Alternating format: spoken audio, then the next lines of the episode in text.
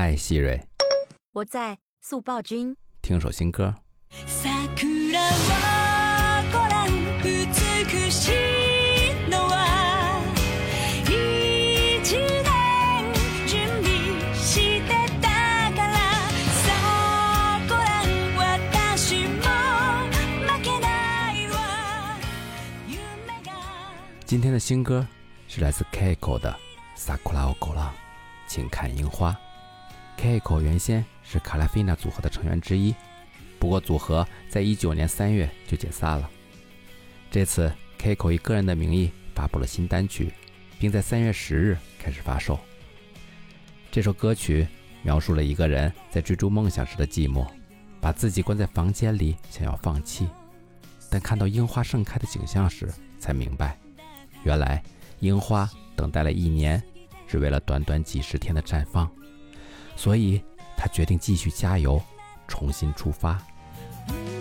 思い出たちタイミングが違うわがあこのせいかもしれないそうじゃない決めたの私だから今天 是我跟希瑞的第一百三十八天音频记录，希瑞在吗？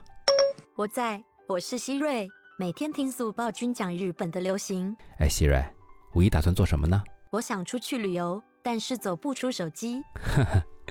你是没办法呀，但是我们是真的走不出去。日本疫情成了这个鬼样子，想去日本玩的话，估计得等上几年了。但是我们还是望梅止渴下吧。作为社畜，想要远离九九六，并且未来有计划去日本的话，这些地方值得考虑。日本旅游的攻略很多，你推荐哪些地方呢？挑选了五个非常适合社畜们全身心放松的地方，是可以收藏的那种。首先，第一站就是清景泽。清景泽是日本著名的避暑胜地，柯南他们经常会去那里。没错儿，它位于长野县的东南部，夏季气候凉爽，自然环境宜人。不过有名的景点大家可能都知道了，像清景泽的车站就是一个很好的购物逛街选择，还有闻名遐迩的石之教堂、高原教堂、腾纳护海等等。但是对于社畜来说，好好放松休息才是关键。所以呢，这里介绍一个很棒的酒店，叫做红西诺亚清景泽。这里有什么特点吗？要说最值得体验的特点呢，就是可以在山谷的村落里聆听森林之声。然后，酒店有三种类型的房间可供选择。水波房是有很舒适的水边露台的房间，在露台上可以随时感受到绿色风景，吃饭和看书都很舒适。山路房是位于村落中山坡的位置，几乎感觉不到人的气息，能安静的逗留。庭院房是独栋的复式建筑，室内的设计样式多种多样，配有薪火壁炉，还有可以和爱犬一起居住的房屋等等，很适合一家人或者几个伙伴一起居住。另外，早中晚三餐也都是精心挑选的当季河鱼、蔬菜、水果等。主餐厅呢还提供主题为山之怀石的高档日本料理。当然啊，也可以在客房内享用预约的日式或西式套餐。最重要的还是要通过泡汤来镇静身心，外加做个 SPA，让你的身体回归最佳的状态。有没有室外的项目呢？有的可以高原骑马，还有野鸟的森林自然生态观察，也有专门面向亲子和夫妻的体验行程啊。那要怎么过去呢？交通方式的话呢，主要是乘坐新干线，从清景泽站出发，只需大约十五分钟。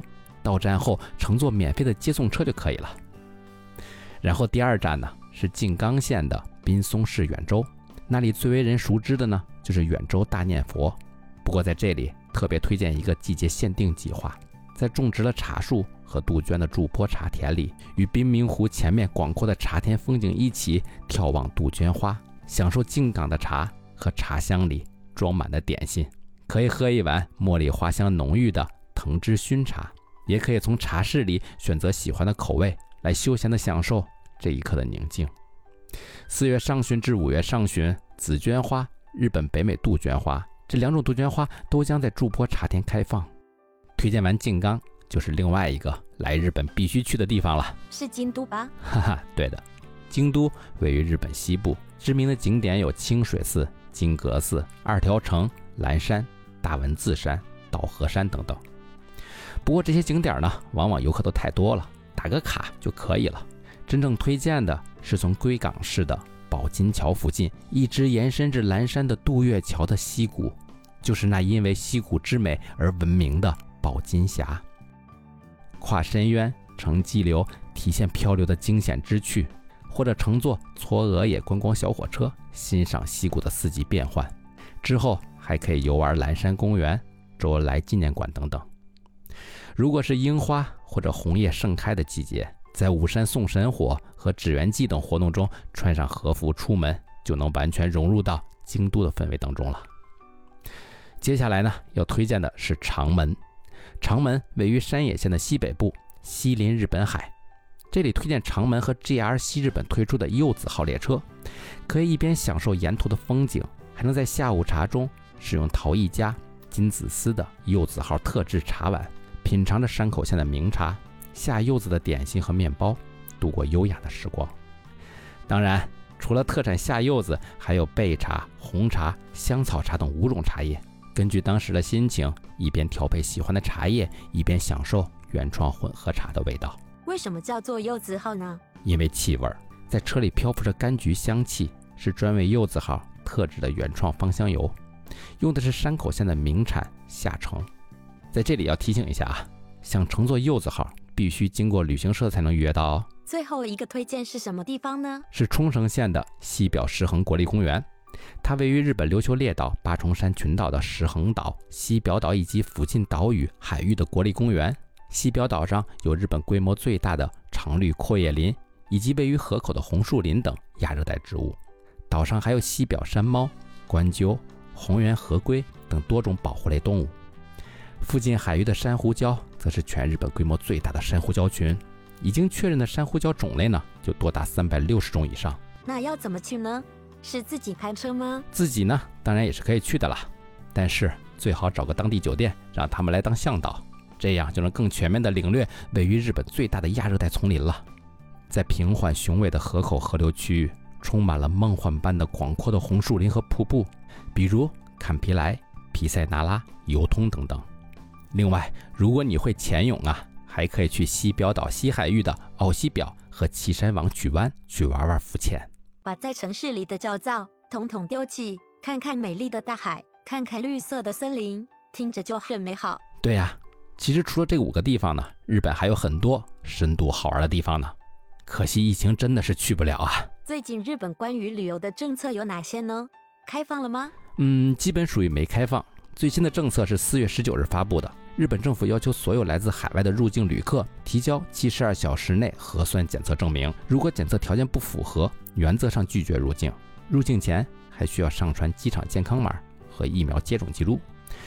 虽然日本没有完全限制外国人入境，但是除了申请签证难之外，航空公司还被要求减少出票量，所以基本上还是没得玩了。而且就目前日本对待疫情爆发的态度来看，等日本人都打了疫苗，才算是真正的安全吧。不过我们都已经打好疫苗了，那是不是表示无敌了呢？还是老实点好吧，万一呢？总之，希望疫情快点结束，好想来一场说走就走的旅行啊！